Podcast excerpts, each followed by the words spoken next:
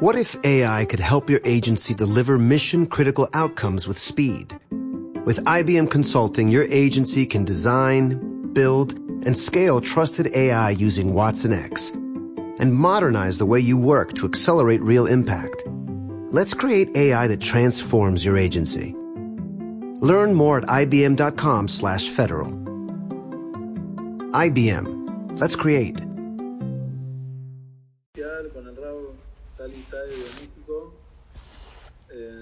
Gracias Raúl por haber podido aceptar dar este shiur para nosotros. Ayer nos llene con todas las verajot y que salga muy lindo esta taller. Raúl, puede empezar. Amén. Gracias, More Yoni. Muchísimas gracias por invitarme, eh, por contactarme y a todos ustedes por entrar a esta clase. Mi nombre es Sali Saed, me dicen Sali, mi nombre es Shlomo y soy Rab en México del Beta Knesset Charles Simha, aquí en donde me encuentro. Permítanme enseñarles el Beta Knesset, que bueno, ahora está vacío porque ya terminó la tefilá y no podemos hacer clases presenciales por el tema del COVID y como ustedes pueden ver, incluso en muchos lugares no se puede uno sentar. Pero bueno, este CNIS en tiempos normales es un Betacneset muy lleno, eh, con muchas conferencias y shiurim. Y ahora, como en todas partes del mundo, para cuidarnos, lo estamos haciendo vía remota. Eh, este shiur está organizado, obvio que me habló el Morelloni, el cual le agradezco mucho, Cabod, por todo lo que hace con los muchachos. Un trabajo increíble y maravilloso. Está organizado por la comunidad Castex de Buenos Aires. Y es un gusto para mí poder hablar a, hasta Buenos Aires, hasta Argentina. Yo tengo mucha familia allá. Mis papás son de Argentina. Y tengo dos abuelos allá y gente que he conocido, en ocasiones he viajado ahí hace muchos años, y también gente de Argentina, tanto Rabanim como gente ha venido aquí a nuestro Betacneset, entonces a lo mejor algunos conocen, se encuentra en la zona de bosques de las lomas, este nuestro Betacneset Charles Simha, y bueno, es un gusto para mí compartir con todos ustedes, queridos amigos, estoy viendo aquí a muchos con su cámara prendida, lo cual les agradezco, y a los que no, también les agradezco mucho por participar. Y bueno, el día de hoy, queridos amigos, vamos a hablar de el tema es consejos para tener éxito en la vida.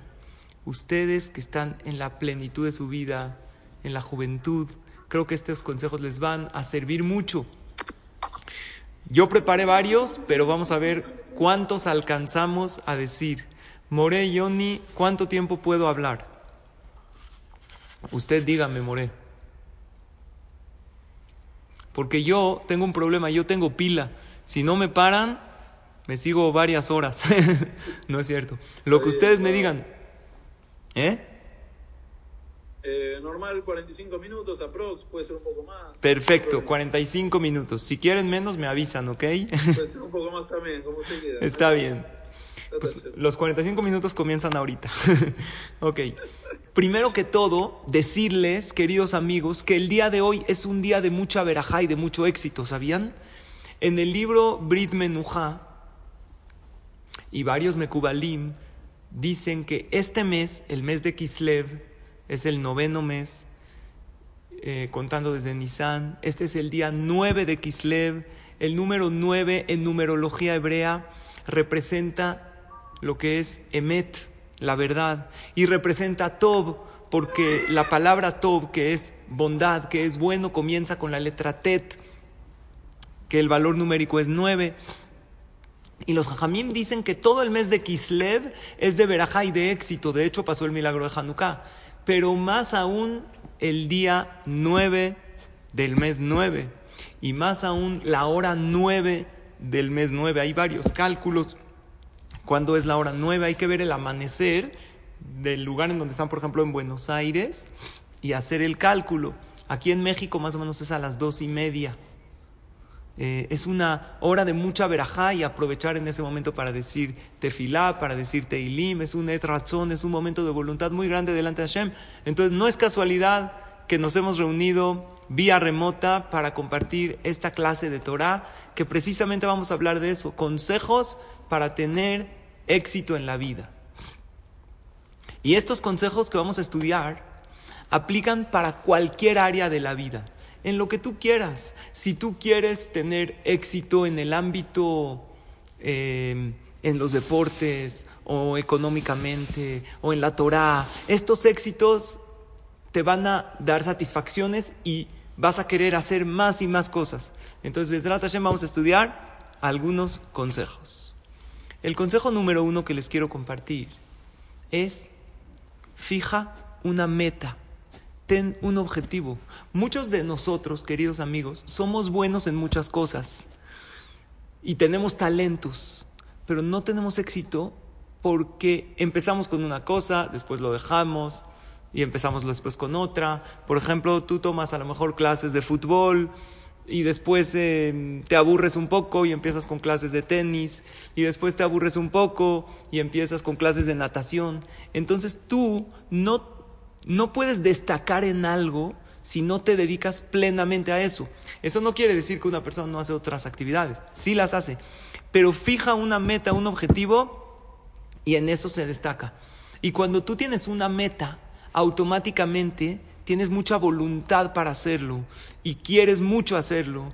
Y hay una frase de los jajamim que dice, en davara omed bifnea razón, lo que significa no hay nada que se anteponga a, tu voluntad. Si tú realmente quieres lograr algo, puedes lograrlo. Y la Gemara dice, Bederech Shadam Rotzel Alech, En el camino que tú te quieres encaminar, del Shamaim te encaminan. El hecho de solo querer hacerlo, pero querer y poner toda tu fuerza de voluntad ahí y tu objetivo en una cosa, eso te da muchísimo éxito. Yo les voy a contar una anécdota. Cuentan que en una ocasión había un alumno que tenía un jajam maravilloso, así como el Rabioni, que era un jajam increíble. Este jajam era joven, pero había logrado mucho éxito en el ámbito espiritual y sabía muchísima Torah y tenía mucha carisma y aconsejaba a sus alumnos. En una ocasión, un alumno le preguntó, Jajam, explíqueme cómo usted logró tener tanto éxito. ¿Cuál es su secreto? Le dijo el Jajam, si quieres que te diga cuál es mi secreto para el éxito, nos vemos mañana a las 8 de la mañana aquí en la yeshiva, después de la tefilá, nos vamos a ir al mar. Ahí era una yeshiva que al, parecer estaba cerca del mar, de la playa. Tienes que traer traje de baño y toalla. El alumno le llamó la atención. ¿Qué me va a enseñar el jajam en el mar? ¿Cuál es la lección maravillosa de éxito que mi rabino me quiere dar en el mar? Entonces, acabando la tefilá, el alumno con mucha curiosidad le dice al jajam, ¿qué hacemos? Vamos al coche, vamos a la playa. Entonces, en el camino, llegan ahí, le dice el jajam, cámbiate, aquí hay unos vestidores. Se pone traje de baño y el jajam también, así se dice traje de baño en Argentina, ¿cómo dicen? Traje de baño. Entonces se pone, ¿sí o no? Maya. Maya. Maya, ¿se dice? Masha. Se pone Masha, los dos, el jajam y el alumno. El alumno se impactó porque él nunca lo había visto así. Él siempre lo había visto con su frac, con su barba hasta el, el ombligo, con su sombrero. Nunca había visto a su jajam. Y lo más increíble es que el jajam ahí le va a enseñar la clave del éxito. Entonces se meten juntos y le dice el jajam a su alumno lo siguiente, ¿quieres ver cuál es la clave del éxito en la vida? Pues ahorita te voy a pedir que cierres los ojos y que agaches la cabeza, ya estaban en un lugar alto del mar, ya les llegaba por acá el agua, y que bajes la cabeza y que hagas un buzo, te tienes que sumergir al agua. Entonces el alumno se sumerge y el jajam le pone la mano en la cabeza, no lo deja sacar la cabeza. ¿Cuánto tiempo aguantas tú con la cabeza abajo del agua sin respirar? No sé. 20 segundos. ¿Quién dijo 20 segundos? Ok, 20 segundos. Entonces el alumno estaba, quería sacar la cabeza, mm, mm, y el jajam, no, no, no. Y el alumno, mm, y el jajam, no, no. Ya no podía. Se estaba poniendo morado, azul, ya no podía. Ya pasaron 30, 35 segundos y el alumno estaba, de repente el jajam saca, le quita la mano y este, su alumno, saca la cabeza. Jajam, ¿por qué me hizo esto? ¿Por qué? Le dijo el jajam, una pregunta, contéstame una pregunta. ¿Qué querías cuando estabas abajo, tu cabeza abajo del mar? ¿Qué querías? Pues, ¿Qué quería, jajam? ¿Ver delfines? No, quería respirar, quería aire. Le dijo el jajam, ahí está la clave del éxito. Si tú quieres aquello que quieres, no importa que sea. Así como en ese momento querías aire para respirar, vas a tener éxito. Si tu voluntad para lograr algo es algo tan fuerte que te estás concentrando en ella y todo tu razón, toda tu voluntad se concentra en lograr eso, lo vas a lograr. En Davara Omed Bifnea Razón. No hay algo que se anteponga en tu voluntad. Lo que pasa es que nosotros queremos esto, después queremos tener éxito en esto, después queremos, queremos tantas cosas y no tenemos objetivos claros que por eso muchas veces no logramos las cosas. La palabra razón en hebreo, que es voluntad, son, son las mismas letras hebreo, en hebreo que tzinor. ¿Saben qué es tzinor? Son las mismas letras, razón, sinor. ¿Qué es sinor? Un conducto. Cuando tú tienes un razón, amigos, escuchen esto, cuando tú tienes una voluntad, un objetivo claro, ¿cómo los futbolistas llegaron a ser grandes? Messi, que es de Argentina, el orgullo de Argentina. ¿Cómo llegó a ser quien fue? Tenía una sola finalidad en la vida. También tiene familia, también come, también duerme. Nosotros hacemos muchas cosas alrededor. Pero tienes que tener una finalidad. Ahora, claro que nosotros le pedimos a Hashem que nos dé atzlaja, éxito en todo. Así decimos también en la Abdalá, ¿no? Hashem, mándanos atzlaja becholma denu. ¿Qué significa éxito en todo? Éxito en todo significa que todo lo que haga tenga éxito, que si me paro en la mañana pueda rezar bien, y después que coma bien, y después que estudie bien, y después que pueda jugar bien, y que tenga amigos y que en mi familia, eso es éxito, pero destacar, nadie puede destacar en todo. Escuchen, no existe alguien que sea el mejor futbolista y también el mejor jajam y también el mejor científico y el mejor médico y el empresario más rico del mundo. No existe. Puedes tener éxito en todo. Por eso decimos verajabe atzlaja Bejolma denu.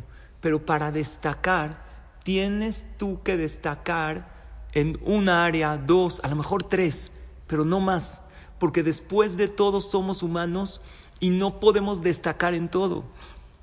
Por lo tanto, ten un proyecto de vida, no importa cuál sea. Imagínate, tú quieres este año acabar una masaje de Gemara. Estudian Gemara en su yeshiva o Mishnah entonces yo me dedico, yo quiero acabar esto. Claro que también voy a hacer ejercicio, voy a convivir con mi familia, pero mi proyecto es acabar esta masaje.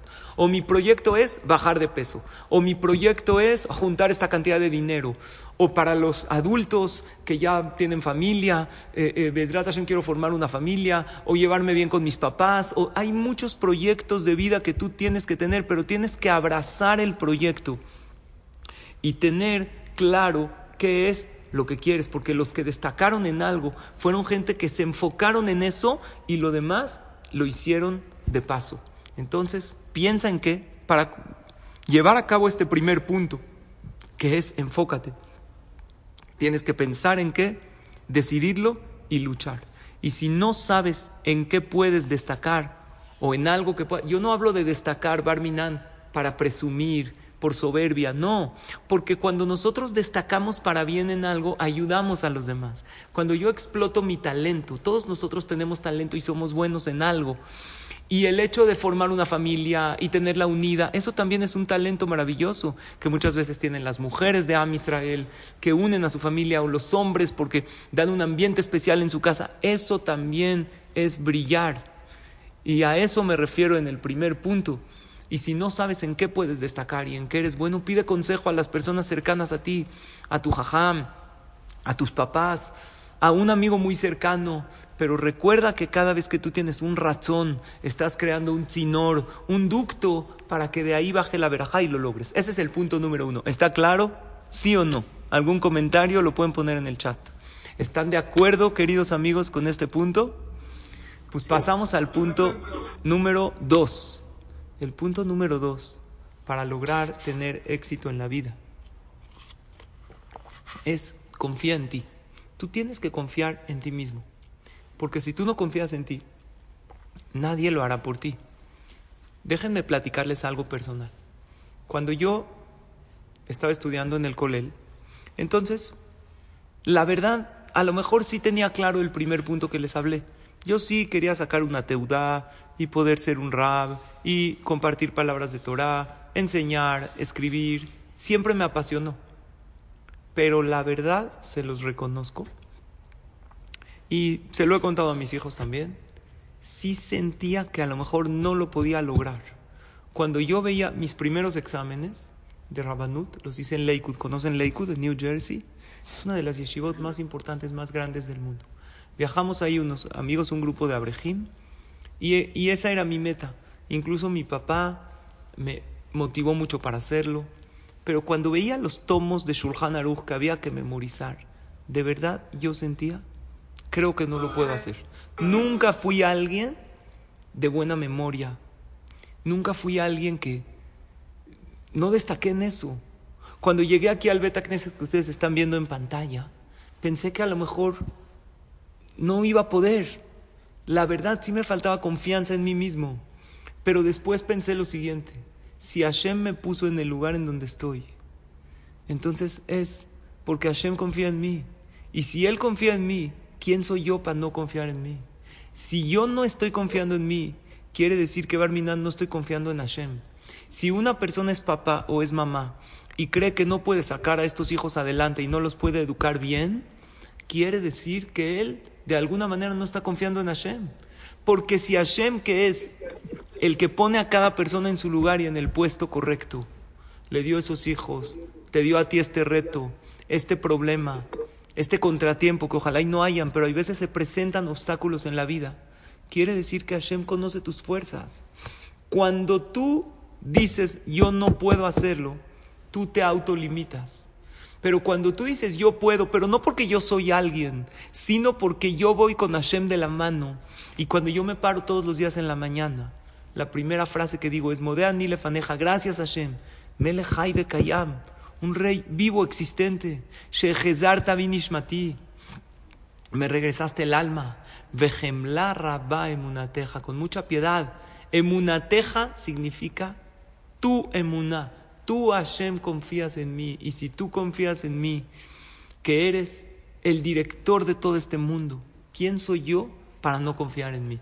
Queridos amigos, ¿ustedes conocen, saben un poco de música clásica? Hay, aunque no sepan de música clásica, yo les aseguro que conocen esta canción. Alguien puso que sí. La quinta sinfonía de Beethoven, todo mundo la conocemos.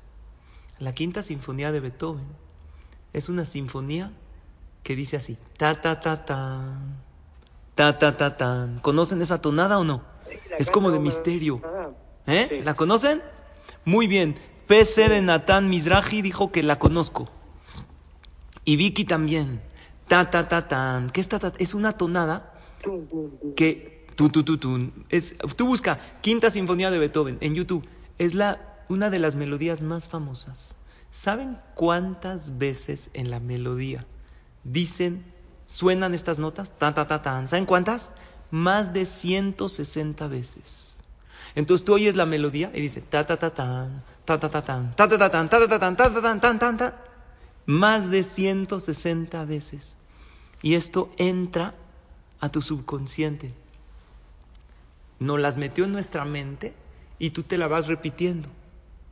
No verbalmente, en tu mente. Ahora yo te pregunto a ti, ¿Cuál es tu ta, ta, ta, tan? ¿Cuál es? ¿Puedo lograrlo? Cuando te ofrecen un proyecto, cuando te eh, platican de algo que tú puedes hacer, ¿qué es lo primero que piensas? ¿Yo puedo hacerlo? ¿O piensas, no es para mí? Cuando te dicen, tú puedes lograr esto, Puedes comer más sano. No creo que pueda. Oye, tú puedes hacer ejercicio todos los días. Porque esto aplícalo en el área que quieras en tu vida. Tú puedes ser un muchacho con Torah, con Parnasá, y te vas a casar, vas a formar una familia maravillosa. No, no creo, no, eso no es para mí. Yo no me veo tan exitoso. Entonces tú te estás repitiendo una melodía interna que, ¿qué dice? No puedo. En cualquier cosa es así. Y esto, escuchen, amigos, ni Hashem lo puede hacer por ti. Hashem que todo lo puede, hay algo que no puede, entre comillas. No es de que no puede, Hashem puede todo. Pero Él puso una regla en la humanidad. Si tú no te la crees, o si tú crees que no puedes, aunque me reces, aunque me pidas, yo no puedo hacerlo por ti. Porque tú no estás confiando en ti y automáticamente no estás confiando en mí. Vean amigos, ¿saben qué es esto? Esto es un billete de mil pesos mexicanos. ¿Lo ubican o no? ¿Cuánto vale en dólares? ¿Alguien sabe? Más o menos unos 50 dólares. ¿Cuánto es en pesos argentinos? Ok, escuchen bien. En este billete, aquí está la imagen de Miguel Hidalgo, ¿ok? Había uno que dijo, esta es la última foto de mi abuelo, si tienen más de estas, mándemelas, ¿ok? Escuchen, este billete, mil pesos. Una vez llegó un maestro y les dijo a los alumnos en la clase, ¿alguien quiere este billete? Todos levantaron la mano. Yo, maestro, yo, yo, yo, alto. Agarró el maestro, lo arrugó el billete. Vean cómo lo arrugué. ¿Alguien lo quiere o no lo quiere? Sí, sí, yo, yo, maestro. Agarró el maestro el billete. Vean, ya está todo arrugado. No está roto. Agarró el maestro el billete, lo hizo bolita y lo empezó a pisar, a pisar, así, con el zapato. ¿Alguien lo quiere o no lo quiere? Sí, maestro, todos lo queremos. ¿Por qué quieren el billete si ya está arrugado y ya está pisoteado? ¿Por qué lo quieren? La respuesta es muy sencilla. Porque aunque está pisado y arrugado y sucio, no perdió su valor. Y muchas veces esto nosotros tenemos que hacerlo con nosotros. Nosotros tenemos un valor inmenso por ser, simplemente por ser seres humanos, y más por ser Yehudim, y más todavía porque estamos apegados a la Torah. Y la prueba es que hoy estás aquí estudiando Torah, a pesar que podrías haber hecho otra cosa. Y eso te da un valor inmenso. Puede ser que tú te sientas pisado, o alguien te limitó, o alguien te dijo que no puedes hacerlo. Eso es la mente. Pero si tú te dices a ti mismo que tú puedes, entonces te vas a dar otro, te vas a dar otra melodía de ta ta ta ta que te dice que sí puedes. Entonces automáticamente cuando te enfrentes a un proyecto, tu mente va a reaccionar sabiendo que sí puedes. Les voy a poner otro ejemplo, cómo el éxito está acá, no en las acciones. Si yo les pongo a todos ustedes me imagino que está cada quien en su casa. Y yo te pongo una tabla de madera de un metro de ancho y 20 metros de largo. Y yo te pido por favor a ti, a Alberto, a Yair, a Ivonne, a Raquel, a Rosy, te pido por favor, camina de un lado de la tabla al otro. Está en el piso. ¿Puedes caminar o no? Sí, ¿Te pones nervioso? Para nada. ¿Estás tranquilo? Sí. Pues, un metro de ancho, no hay problema. ¿Qué pasa si la misma tabla larga, un metro de ancho, 20 metros de largo, te la pongo entre dos edificios altísimos de los de Manhattan, Nueva York, entre dos rascacielos, que cada uno mide 100 pisos, tiene 100 pisos de alto? ¿Por qué vas a tener miedo? Si es exactamente el mismo ancho y no se mueve, no me digas que se mueva así, no. Está, ah, pero, está muy alto. Pero las probabilidades es lo mismo. Tú tienes, tú tienes el mismo lugar para caminar, es lo mismo. Pero la mente es todo. ¿Por qué? Porque todo el tiempo estás viendo para abajo. Ay, a lo mejor me caigo, qué peligroso. Entonces la mente lo hace todo. Y eso es el punto número dos. ¿Qué te dice tu mente ante un proyecto nuevo? ¿Qué te dice tu mente ante una meta? ¿Lo puedo hacer o no? ¿Cuál es tu melodía interna? En una ocasión eh, había un programa en la tele de karatecas que rompen ladrillos con la mano. ¿Conocen eso? ¿Conocen? rompen ladrillos con la mano. Es, muy, es un número muy conocido. ¿Cómo hacen los karatecas o los, ah, los que, artes marciales, no sé, para romper ladrillos con la mano? El ladrillo es duro. Lo que pasa es que el ladrillo, ¿saben cuál es el truco? No hay truco. El ladrillo no es tan duro. El ladrillo está hecho de arcilla. Y en medio, el ladrillo, obvio es duro. Si te lo avientan en la cabeza te duele. Pero si tú, con tu mano, haces con una fuerza grande, uniformemente, no paras, puedes romper el ladrillo. Y obvio tienen aquí el músculo fuerte. Entonces, un karateca que estaba rompiendo ladrillos y madera, así con la mano rompen. Pasó alguien del público y le dijo, todos pueden lograr esto, todos pueden lograr. Simplemente tú, cuando está el ladrillo aquí, tú tienes que pensar que lo que tengo abajo no es un ladrillo. Tú imagínate que es un helado, un helado no duro, un helado que ya se está por derretir, ¿ok? O un flan. Así, una, no sé, díganme algo blandito. Harina con agua, una masa. Una Exacto, entonces, tú tienes que pensar eso y con fuerza uniforme, sin parar, haces ¡pac! Lo rompes. Pasó esta persona del público y ¿qué creen? ¿Lo rompió o no lo rompió? Se rompió la mano, no rompió el ladrillo. ¿Por qué no? ¿Qué le pasó? ¿Qué le pasó? porque él estaba concentrado pensando, esto es un flan, ¿ok? Es un flan, un flan. Ta, pero una fracción de segundo antes de llegar, su mente le dice, tú sabes que es un ladrillo, no lo vas a romper. Entonces la mente le da una orden al cuerpo que pare. Y él baja un poquito la velocidad y ya no está rompiéndolo con toda su fuerza, y ya no puede. Y esto es el segundo punto para tener éxito. Tú te la tienes que creer. Tú tienes que decir, yo puedo. No yo puedo porque soy, yo no soy nada. Yo estoy en manos de Hashem. Yo tengo una Neshama. Y Hashem es ilimitado. Pero si tú dices, yo no voy a poder, aunque pidas tefila, no lo vas a lograr. Dice Rabbi Tzadok Cohen Milublin lo siguiente. Dice, así como hay una mitzvah de creer en Hashem, hay una mitzvah de creer en ti. Porque si tú crees en ti mismo, estás creyendo en Hashem, que Él te puso en esta situación. Entonces, cuando estés ante una situación que quieras resolver, cuando seas papá y, y, quieres sacar adelante a tus hijos y dices, ¿cómo los voy a educar en un mundo con tantas tentaciones? Piensa, si Hashem me dio estos hijos, si Hashem me dio esta pareja, si Hashem me dio estos papás, si Hashem me puso en este lugar, es porque yo puedo. Y para mí esto es pan comido, es, es, un, es una superficie blandita. Yo obvio tengo que poner toda mi fuerza y toda mi concentración, punto uno, concentración, y punto dos, creer en mí. Punto tres, a ver cuántos puntos alcanzamos.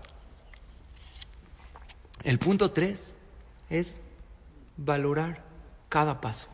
Si tú quieres tener éxito en algo, valora los pequeños pasos hacia el éxito, hacia la cima. Tú puedes, cuando ya tienes tu meta clara y ya confías en ti mismo, tienes que agarrar ese proyecto y dividirlo en pequeños pasos y empezar de a poco. Había un jajam de los más grandes de la historia del pueblo de Israel. ¿Quién es? Rabbi Akiva. Puede ser del, Incluso Moshe Rabbenu, cuando Hashem le enseñó a las generaciones, vio a Rabbi Akiva, le dijo a Hashem, ¿para qué entregas la Torah por medio de mí si tienes a alguien como Rabbi Akiva? Imagínense qué grande era. Rabbi Akiva era el rab de Rabbi Shimon Bar Yochai. ¿Grande o no? ¿A qué edad empezó a estudiar Torah? A los 40 años. Quiere decir que nosotros, bueno, ustedes, yo ya tengo más de 40, pero ustedes le llevan ventaja a Rabbi Akiva. ¿Por qué? Porque ustedes todavía son jóvenes, menos de 40 años, ya estudias Gemara, ya estudias Mishnah, ya oyes una clase de Torah. Sabes leer, ¿verdad? Rabbi Akiva a los 40 años empezó a aprender a Lefbet. Y la verdad, Rabbi Akiva no quería estudiar Torah. ¿Sabes por qué no quería estudiar? Sí tenía una meta clara, quería crecer como alguien muy grande en Torah, pero le faltaba el 2, el punto 2, no creía que él podía. Y además el punto 3, él dijo, es tanto lo que hay que estudiar para crecer en Torah, que yo no lo puedo hacer. Pero hubo algo que cambió todo el concepto que Rabbi Akiva tenía y se empezó a estudiar y se hizo Rabbi Akiva. ¿Qué fue lo que vio? Ustedes conocen la historia. Muy bien. ¿Quién dijo la piedra? Hazako Baruch. Vio una piedra. Abanim Shahakumaim. Dice la Gemara. Una piedra se perforó por una gotera de agua. Cuando él vio una gotera constante cayendo sobre una piedra, una gota y una gota, y vio que esta gotera perforó la piedra, Rabbi Akiva analizó y dijo, si esta gota puede perforar una piedra, con más razón, mi corazón no es más duro que una piedra. Seguro que la Torah puede entrar a mi corazón. Se fue a estudiar y se hizo Rabbi Akiva. Yo les pregunto a ustedes, ¿tú cuando ves una gotera te dan ganas de estudiar Torah? Yo cuando veo una gotera en mi casa, no me dan ganas de estudiar, me enojo, ¿cómo puede ser? Se está desperdiciando. No pienso ahorita en ir a estudiar Torah. ¿Qué fue lo que vio Rabbi Akiva? Que le impactó y se hizo Rabbi Akiva. Rabbi Akiva vio lo siguiente. ¿Cómo se hizo el hoyo? Él no vio una gotera, él vio un orificio en la piedra. Y él analizó y dijo, ¿cómo se hizo un hoyo, un agujero en esta piedra? Por las gotas. Pregunta Rabí Israel Salanter. La primera gota que cayó en la piedra, ¿hizo algo o no hizo nada? ¿Qué opinan ustedes? Tú vas a decir, no, no hizo nada. La primera, la primerita. Muy si vas a decir que no hizo nada de nada, de nada, de nada, nada, cero, cero, cero, entonces aunque caigan un millón de gotas no va a hacer nada. Si tú me dices que hizo algo, entonces ¿por qué no se ve nada? Porque la primera gota algo hizo. No se ve, pero empezó a trazar el camino por donde ir. Y Rabbi Akiva llegó a tener éxito por este punto 3. Rabbi Akiva empezó a valorar cada paso. Y hay veces nosotros nos desmotivamos porque vemos que la masejet está muy grande y apenas voy un DAF. Y no es así. O vemos que para llegar a la cúspide en el ámbito que quiera yo tener éxito, yo quiero bajar 20 kilos de peso y apenas llevo medio kilo. Entonces, ¿de qué sirve? No es así. Yo quiero cuidar mitzvot y con trabajos, Shabbat y un poquito y se me hace muy difícil y hay 613 mitzvot. ¿Cómo le voy a hacer? Estás equivocado. Tienes que empezar a valorar cada paso. No existe un reto demasiado grande, existe una persona que se siente demasiado pequeña para lograrlo. Todos los retos los puedes lograr si los divides en pequeños eh, pasos, como un bebé, que alguien de ustedes tiene hermanos chiquitos, bebés, que necesita comer una comida, no puede comerse todo el pollo, entonces se lo parten en cachitos para que pueda ir comiendo. Yo les voy a contar una anécdota. ¿Israel conocen o no? Seguro fueron a Beneverac. Beneverac es un lugar donde hay mucha Torah, el barrio ultra ortodoxo de Israel. ¿Saben quién fue el que fundó Beneverac? Un jajá muy grande, se llamaba el Hazonish. El Hazonish era uno de los, incluso la avenida principal de Beneverac se llama Rehov Hazonish, o de las principales, ¿no? No, no sé si la principal, una de las principales. Rabbi Akiva, de hecho, aunque les platiqué antes. Aquí está diciendo PC que fue a visitar a un primo. Claro, Benevera, que es un lugar donde hay mucha Torah, muchas yeshivot, está precioso. A mí me gusta.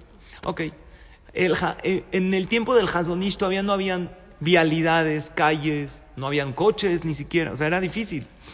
Algunos tenían coche. El Hazonish tenía una hermana que vivía a 10 minutos de su casa caminando.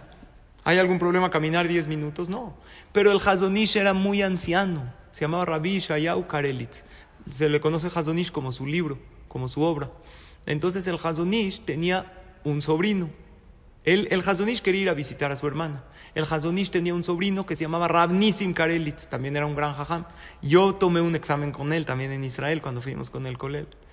Entonces el Hazonish le dijo a su sobrino Rabnisim Karelitz, quiero ir a ver a mi hermana, vive a 10 minutos de aquí, ¿me acompañas? Claro que sí, tío, vamos. Ahora el Hazonish estaba muy anciano, muy débil, salen de la casa, empiezan a caminar y a los dos minutos el Hazonish, espérate, no puedo seguir, se recarga en la, se apoya en la pared y, y dice, bueno, a ver, después sigo. Respira un poquito, camina otros cinco minutos y su sobrino le dice, bueno tío, ya vámonos a la casa. No hay ahorita coches, no hay taxis.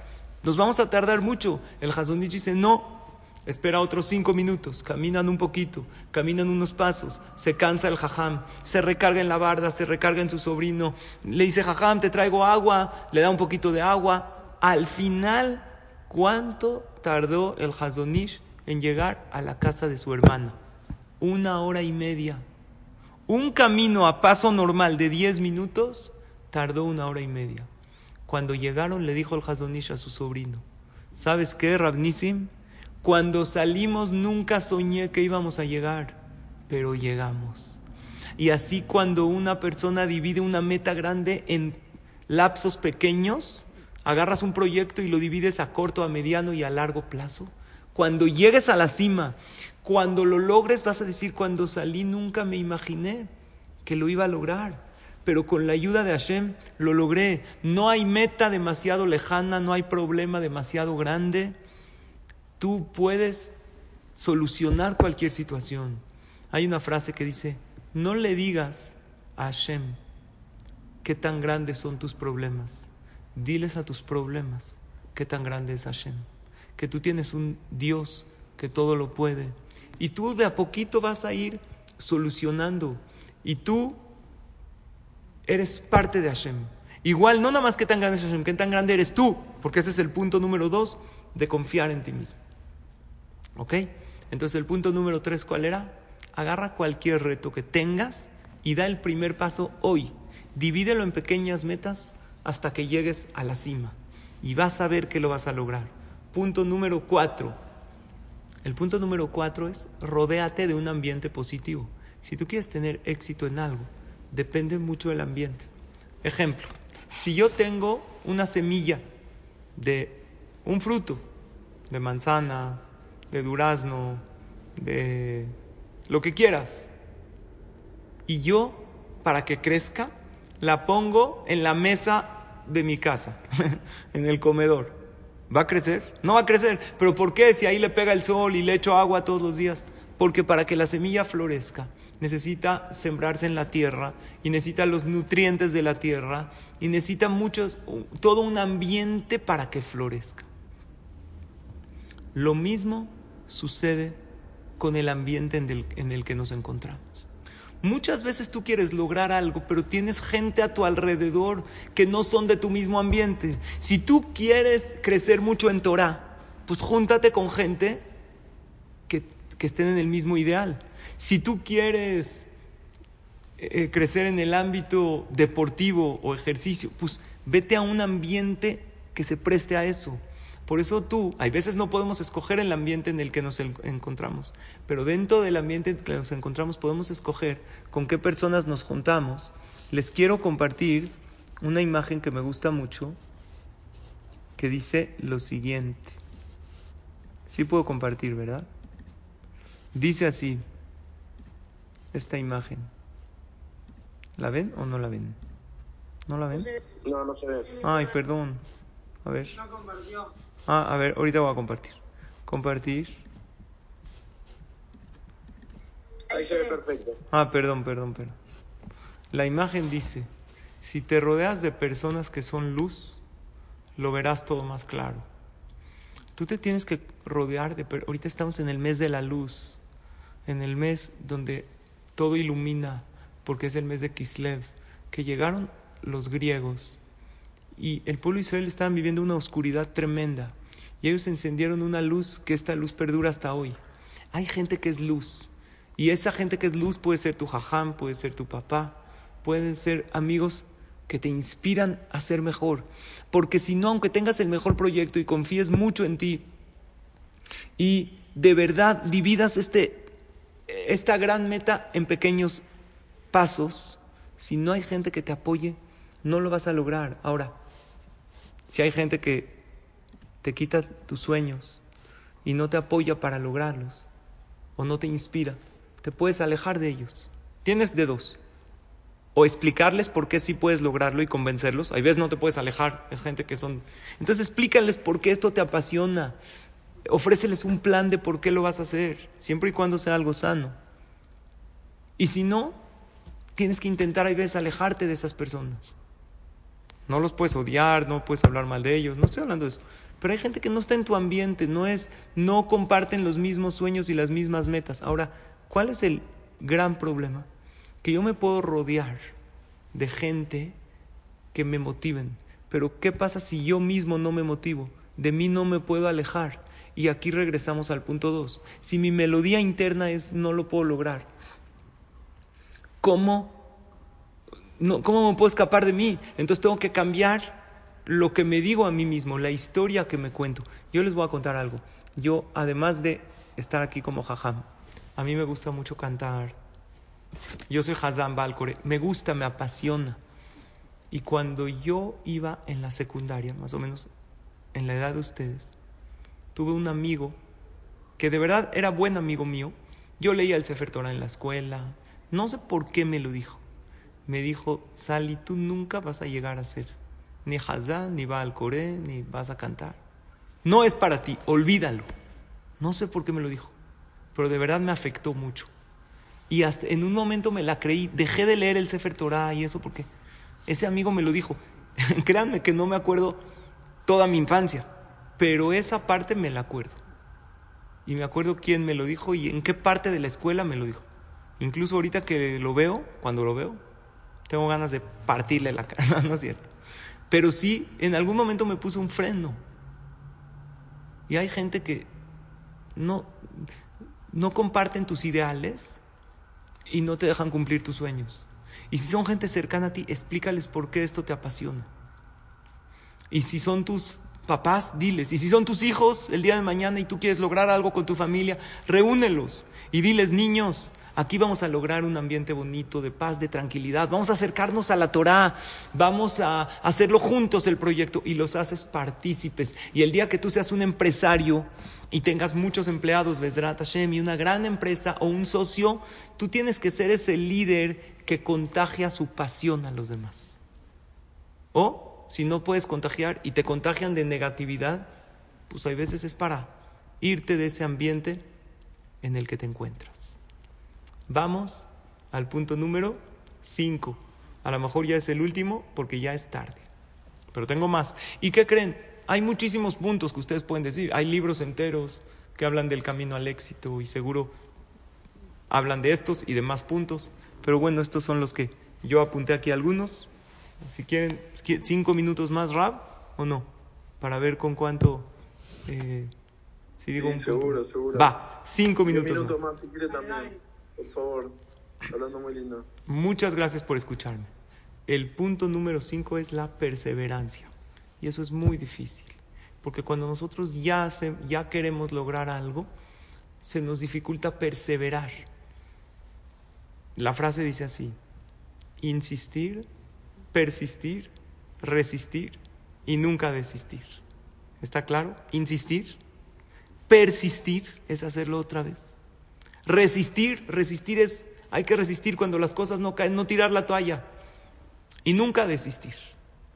Porque si es un proyecto que tú lo abrazaste y eres bueno para eso y ya te enfocaste, tienes que seguir detrás de eso. ¿Y saben cuando muchas veces desistimos? En la tefila. Ya dejamos de pedir tefila, decimos ya no lo creo que no lo voy a poder lograr. Y también en eso, cuando tú ya hiciste lo tuyo, ahora tienes que pedir tefilá, y no dejar de pedirte filá hasta que lo logres. Una pregunta, ¿el conformarse con lo que uno tiene es bueno? El Pirkei dice, es de Washir Bejelko. Conformarse es bueno. Pero ¿sabes cuándo conformarse no es bueno? Cuando estás emprendiendo algo. Ahí no te conformes. Si estás a la mitad del partido, no te conformes con el marcador. Pues todavía puedes meter más goles. Si estás a la mitad de la clase, no te conformes con lo que ya estudiaste y dices, ya me salgo ¿Sabes cuándo la Mishnah en Pirkei Avot dice Ashira? Después de que trabajaste y después de que rezaste y esto es lo que tengo, ya estoy feliz con esto que tengo. Pero a la mitad de emprender, no bajes los brazos, no tires la toalla. Ahí no es bueno, ahí es un conformismo malo. O incluso en la tefila, uno pide a Hashem, bueno, ya nada más que pase esto, no, pídele a Hashem más y más, como dice el pasuk, Arjev pija va maleu.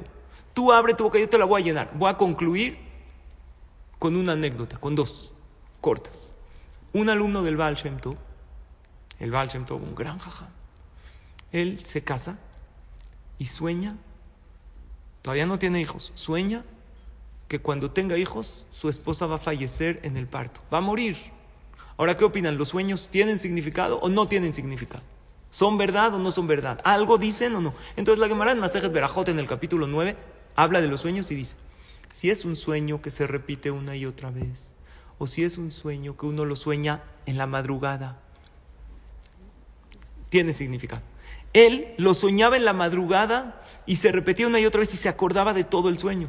Entonces le dijo a su esposa, no vamos a tener hijos, porque yo soñé que cuando Barminan tengamos hijos, Barminan puedes morir en el parto.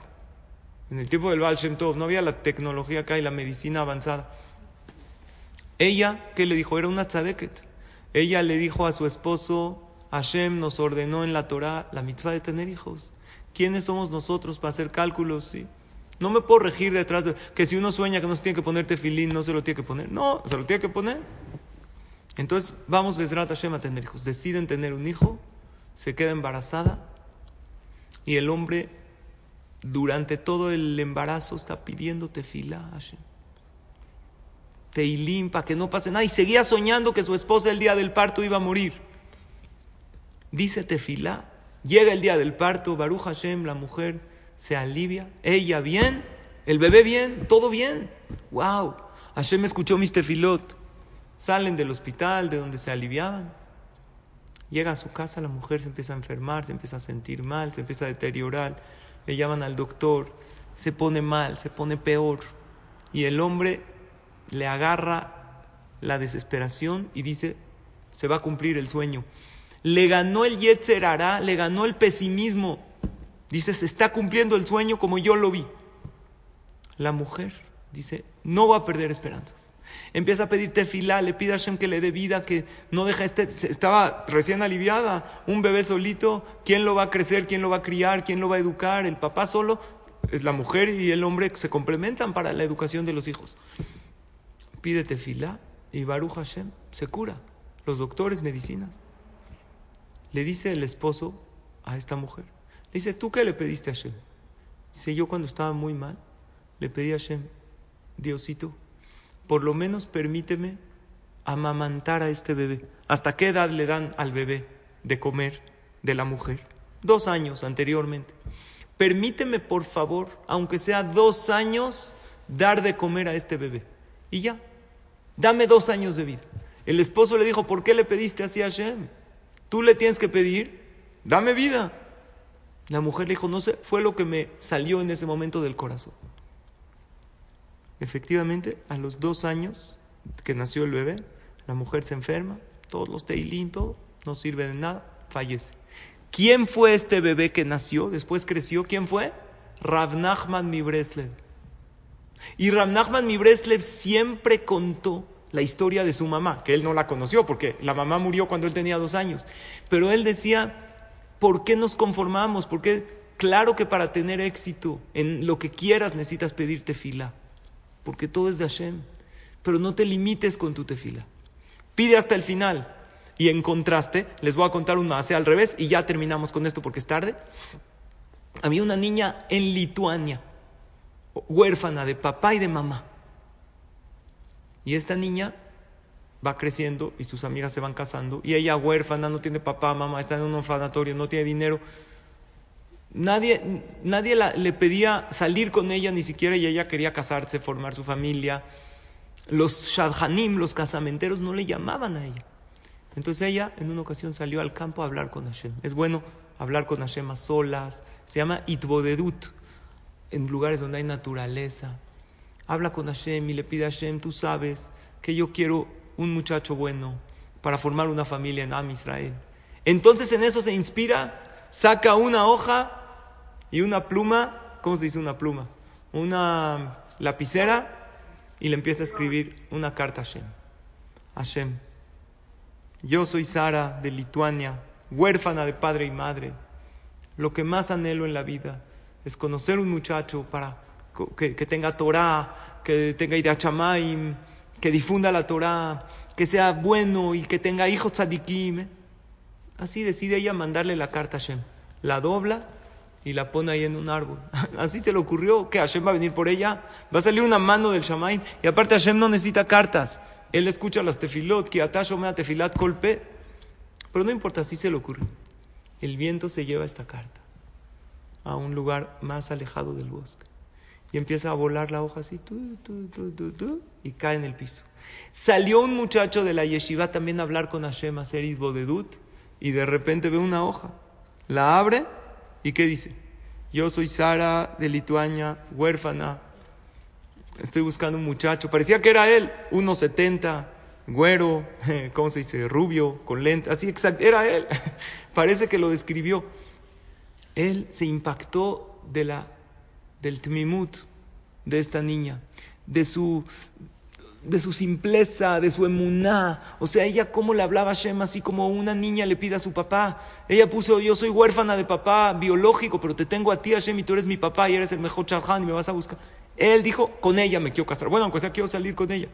Fue al lugar, a la ciudad, al orfanatorio, dijo, ¿quién es Sara? La conoció, salió con ella y ¿qué creen? Se casaron. Ella siempre pensó que Hashem no tiene límites.